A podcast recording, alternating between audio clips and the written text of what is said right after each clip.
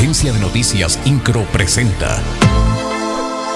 Resumen informativo. Las empresas que están asentadas en la avenida 5 de febrero no contemplan por ahora un cambio o ajuste de horarios de trabajo por la obra pluvial que se prevé para la vialidad a finales de junio. Esaú Magallanes Alonso, presidente de la Cámara Nacional de la Industria de la Transformación Canacintra en Querétaro, indicó que confían en que la programación para la ejecución de las obras no afectará al grado de cambiar la dinámica laboral. No, porque nada más está, se está acotando el número de carriles y, va, y deja pasar los vehículos y por en ese sentido no hay, eh, vamos a decir, eh, cambio de ruta, si lo puedo llamar así, pero poco a poco, conforme vaya avanzando la obra, lo vamos a ir anunciando oportunamente al usuario.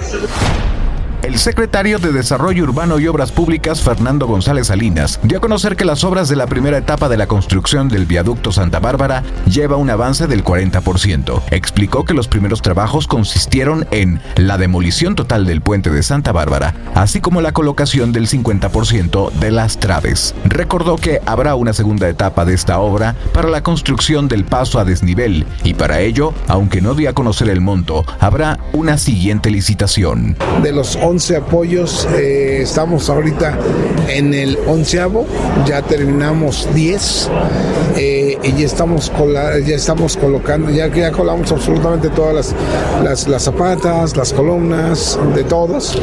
Este, eh, hemos colocado traves en, en, en, cuatro, entre ejes, este, llevamos más o menos un 50% de, de la colocación de traves más o menos.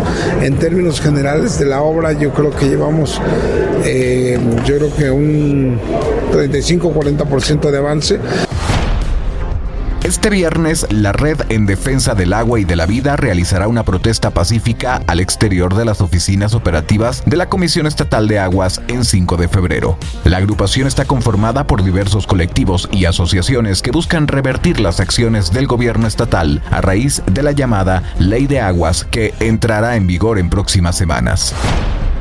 La Secretaría de Gobierno Guadalupe Murguía informó que ya se mantiene comunicación con la Subsecretaría de Seguridad Ciudadana del Gobierno Federal para compartir información por las investigaciones de la muerte de una joven en La Cruz. Esto luego de que el padre de la mujer señaló que su hija no se había suicidado, sino que se trataba de un homicidio por parte de su pareja sentimental. Sé también que ya el fiscal del Estado se había comunicado con el subsecretario de Seguridad Ciudadana Federal y que estaban ya eh, poniéndose de acuerdo para intercambiar información, tener reuniones, eh, transmitirle cuáles son los avances y los indicios que se tienen hasta ahora en el expediente.